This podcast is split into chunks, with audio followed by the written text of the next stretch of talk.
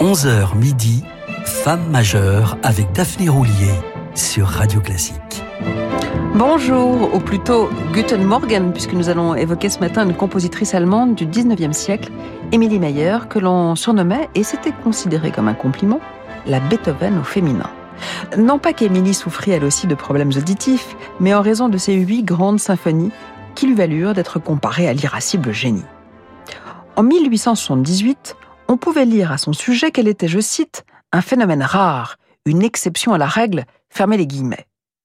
Les critiques évoquaient alors ses œuvres orchestrales, effectivement plus complexes à élaborer que le point de croix ou le macramé, auquel on avait l'habitude de cantonner le bon vieux deuxième sexe. Émilie Meyer ne commença à composer ses œuvres les plus marquantes qu'à partir de la trentaine, mais dès lors, elle le fit à un rythme molto sostenuto, pas moins de huit symphonies en seulement 15 ans, autant dire à un rythme propre à étourdir une Amélie Nothomb. Plusieurs professeurs l'aidèrent à se perfectionner au nombre desquels un spécialiste de la musique militaire, il en faut, qui l'influença en matière d'orchestration, en particulier pour sa troisième symphonie, dite, à point nommé, militaire. Elle reprenait l'instrumentation dont les spectaculaires turqueries de la symphonie militaire de Haydn également adopté par Beethoven dans un passage de sa neuvième symphonie. Voici le final de cette symphonie d'Emilie Meyer qui commence sur un adagio.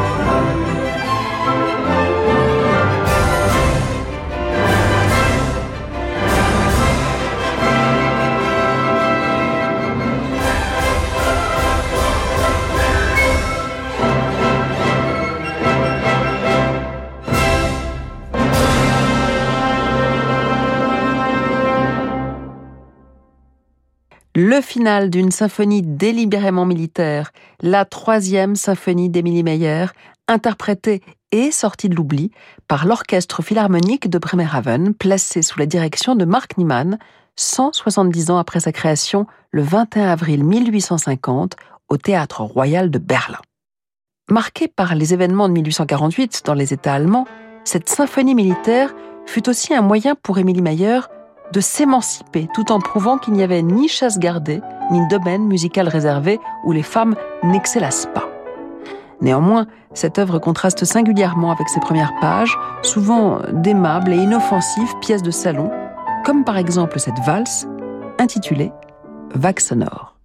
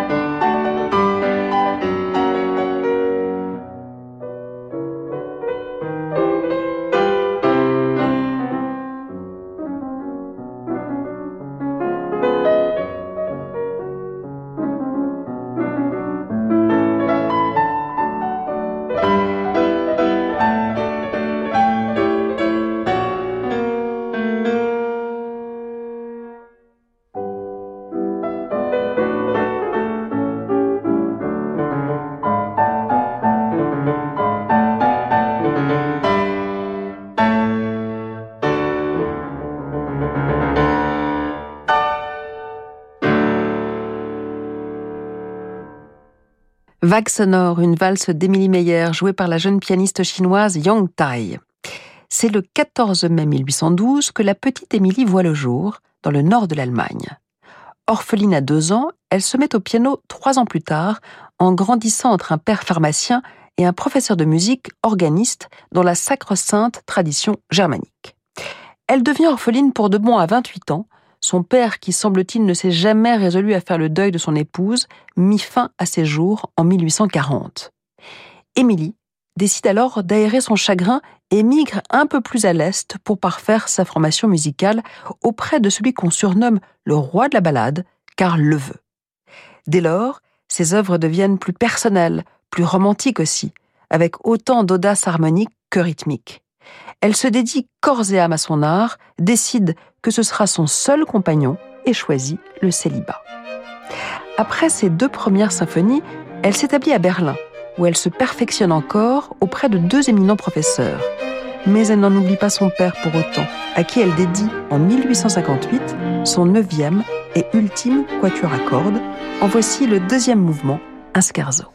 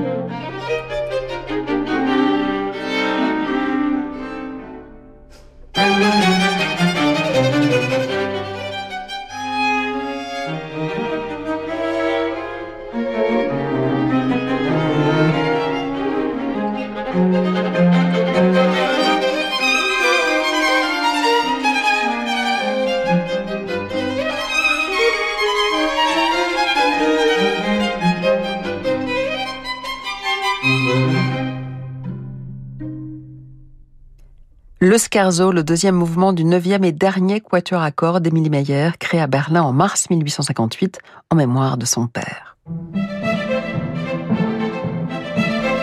Jusqu'à midi, Femme majeure avec Daphné Roulier sur Radio Classique. Célèbre en son temps pour sa musique de chambre très variée et davantage encore pour ses œuvres orchestrales, Émilie Meyer n'a étrangement composé qu'un seul concerto pour piano et petit orchestre. Écrit en 1850, il surprend par son regard tourné de nouveau vers l'univers mozartien plus que vers les tumultes romantiques.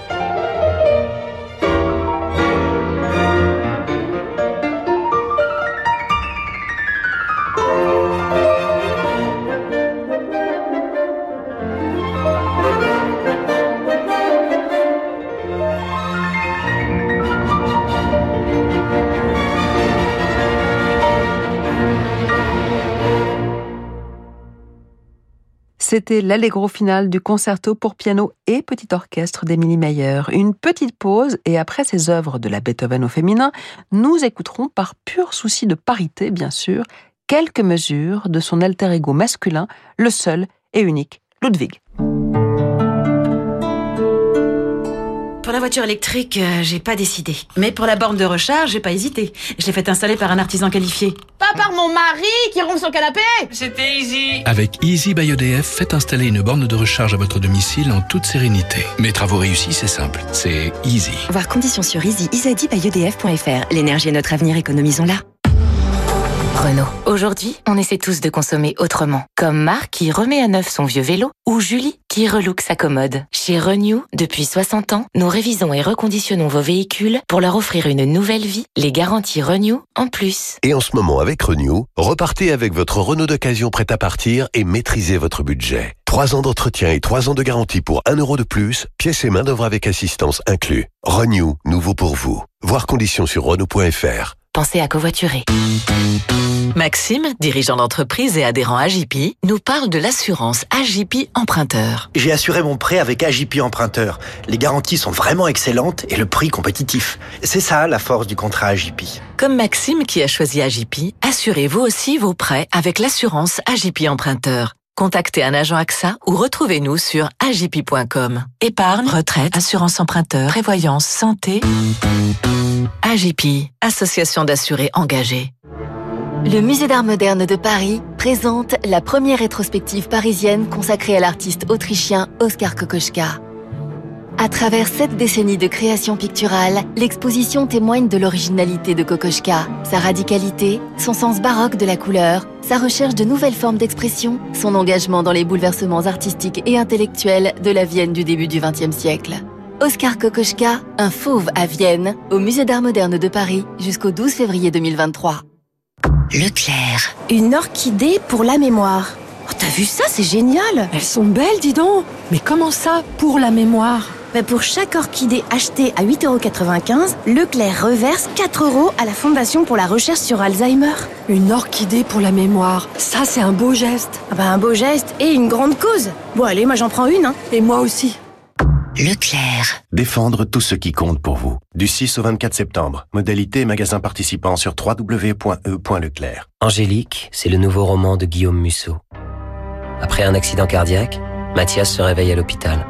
Une jeune fille inconnue se tient à ses côtés. Lorsqu'elle apprend que Mathias est flic, elle lui demande d'éclaircir le mystère de la mort de sa mère, la danseuse étoile Stella Petrenko. Les voilà plongés dans une enquête hors du commun où même les anges ont leurs démons. Angélique, un roman éblouissant de Guillaume Musso aux éditions Calman Lévy. Jusqu'à midi, Femme majeure avec Daphné Roulier sur Radio Classique.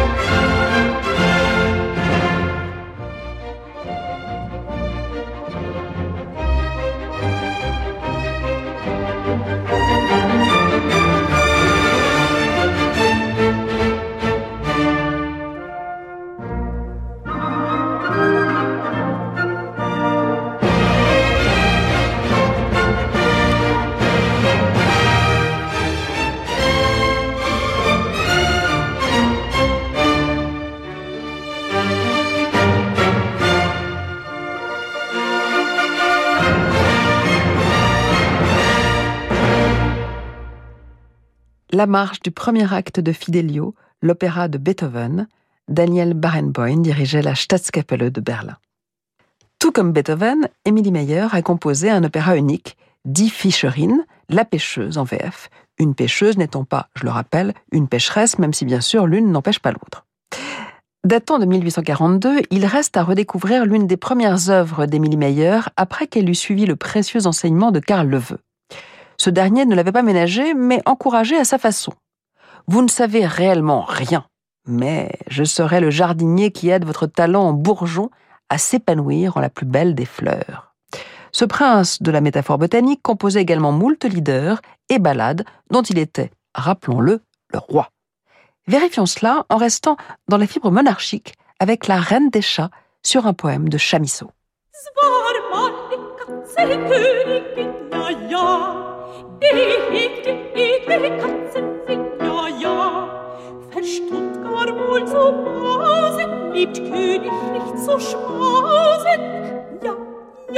Ganze Natur.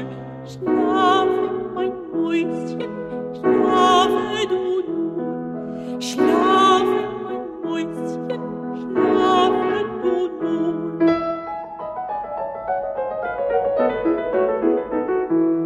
Die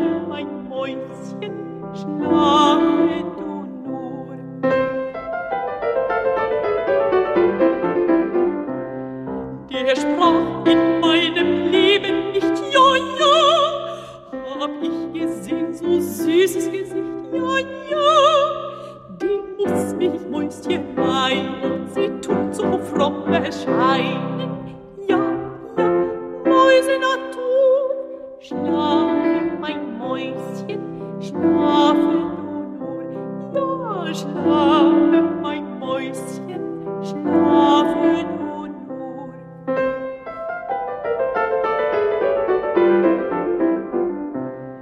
Der Maus, willst du mein Schätzchen sein? Ja, ja. Die Katz, ich will dir sprechen allein. Ja, ja.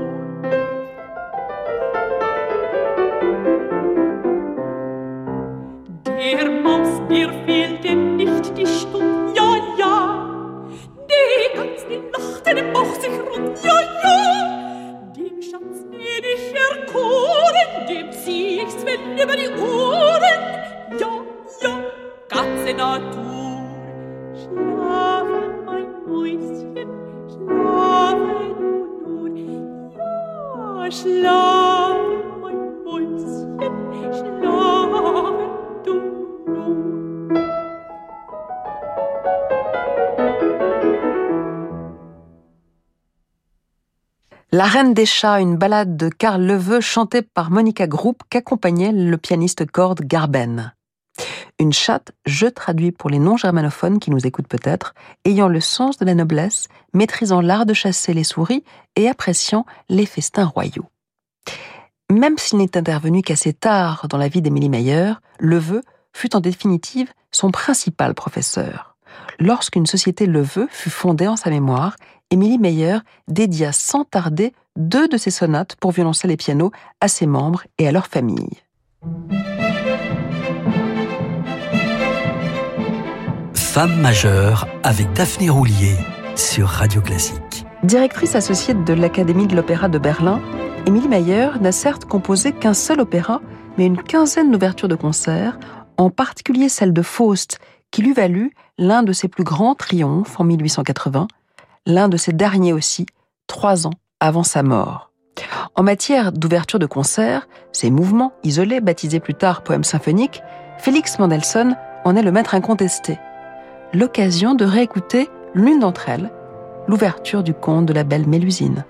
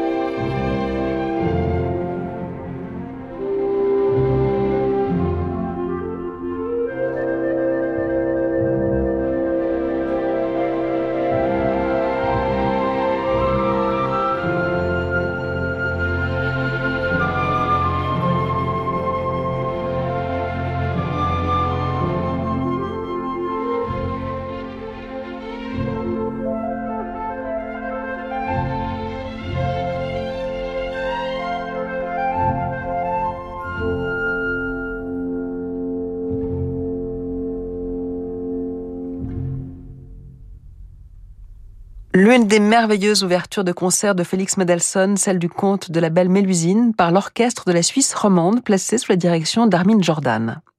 Voilà, nos femmes majeures lèvent le camp. On se retrouve demain, toujours à 11h sur Radio Classique, pour honorer une grande compositrice française, Mel Benis. Mais tout de suite, place à Fabrice Lucchini et à son rendez-vous des livres et des notes, avant de mettre le cap sur les horizons de l'incomparable Francis Drezel. Prenez soin de vous et à demain.